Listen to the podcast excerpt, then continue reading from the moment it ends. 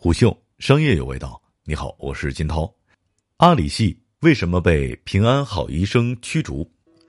平安好医生换帅事件又有了新进展。昨天晚间，平安好医生在补充公告中称，由于王涛履行管理职责没有达到董事会预期，经董事会决定，自二零二零年五月十五号起免去王涛董事会主席等职务。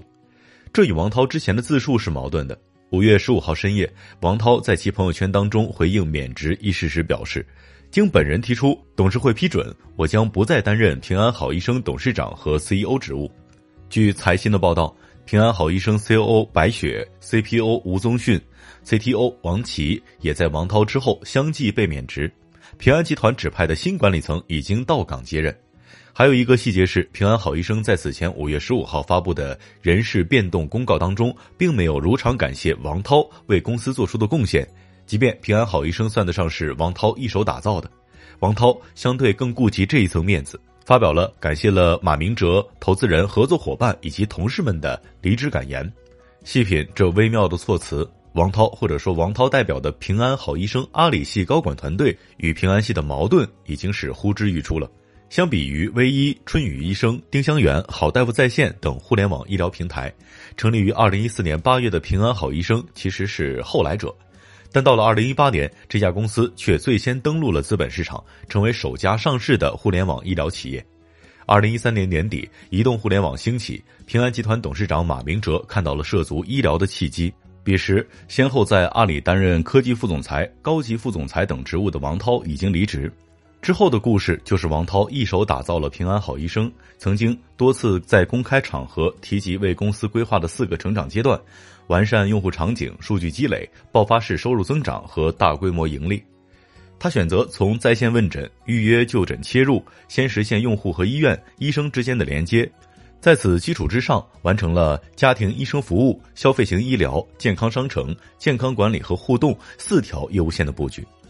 作为平安集团全资子公司，平安好医生一贯被认为是含着金汤匙出生的。首先，其他平台发愁流量的问题，在平安好医生这儿不算太难。平安的导流给了平台廉价获客的机会，尤其是在医生资源上的跑马圈地以及营收的高速增长方面。不过，在技术上，王涛带领的阿里系的确弥补了平安的短板。除了 App 本身的架构，阿里系开发的 AI 医生可以将预诊流程智能化，缩短医生的诊断时间。虽然看起来只不过是一个小小的人工智能对话窗口，但 CTO 王琦带着团队用了两年的时间才完成。结果便是，短短四年之后，平安好医生在友商还不温不火的时候就完成了 IPO。可以说，阿里系的技术和速度，加上平安系的生态和数据，催熟了这家年轻的企业。那么现在，王涛等陆续被免职，又是因为什么呢？平安集团在二零一九年年初的时候，给平安好医生的电商业务，也就是健康商城，定下了营收五十亿的目标。但实际上，健康商城在去年贡献的二十九点零二亿元的收入，只完成了不到六成，全年总收入也不过五十点六五亿元，亏损也在意料之中。这还是持续依靠平安集团书写的结果。去年全年，仅平安寿险一家公司就向平安好医生采购了超过十四亿的在线医疗等服务，其他平安子公司的贡献也是不小。最近，平安集团遭遇的抄袭指控也被认为是人事震动的导火索之一。五月九号，雪阳科技 CEO 马建飞在微博控诉平安好医生的健康卫士产品恶意抄袭自家的安顿，并且已经向法院提起了诉讼，索赔五千万元。虽然此事尚无法律定论，但这场风波显然给依靠 App 这一产品形态为生的平安好医生以及出身技术的王涛都带来了很大的负面影响。再比如此前 AI 问诊不准确等技术上翻车的事件，桩桩件件都是业务负责人的锅。而如前文所述，平安好医生的业务高管，也就是 CXO 团队，全部都来自于阿里系。王涛离去，这个团队也只能散场了。即便如此，圈内人也无法忽视过去两个月间平安好医生市值的暴涨。犹记得二零一八年间，平安好医生成为互联网医疗第一股时，高光并没有持续多久。上市之后破发，股价腰斩，令人大跌眼镜。此后，公司是久久在六百亿港元左右徘徊。直到今年四月，平安好医生在二级市场才完成了一次漂亮的翻身。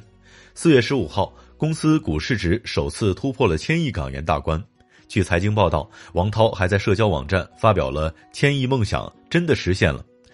从零到上市，王涛用了四年；从上市到一千亿，王涛又用了三年。不过遗憾的是，业内人士认为平安好医生股价暴涨更像是疫情催动的一场互联网医疗泡沫。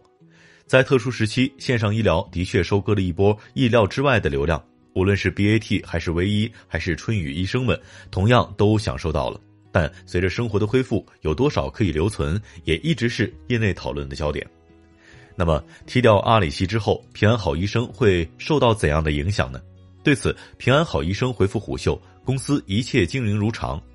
诚然，如前文所述，平安集团指派的新管理层已经到岗接任。短期之内，公司按照既定管理制度和决策机制经营没有问题，但长期呢？据平安好医生介绍，四十七岁的方卫豪在平安内分管了众多业务，创建平安国际融资租赁有限公司，担任董事长兼 CEO，又是平安医疗健康管理股份有限公司的联席董事长兼 CEO，医健通医疗健康科技管理有限公司董事，中国平安财产保险股份有限公司的副董事长。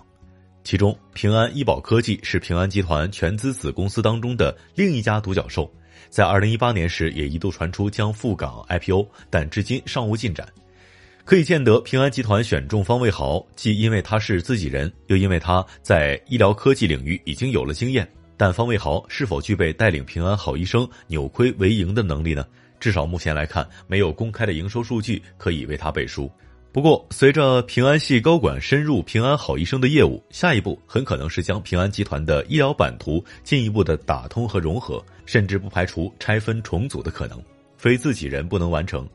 当然，目前这只是来自于业内的推测。肯定的是，走马上任的方卫豪必将面临扭亏为盈的考验。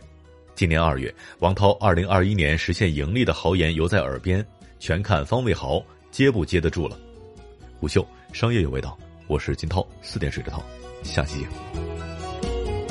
虎嗅，商业有味道。有味道本节目由喜马拉雅、虎嗅网联合制作播出，欢迎下载虎嗅 APP，关注虎嗅公众号，查看音频文字版。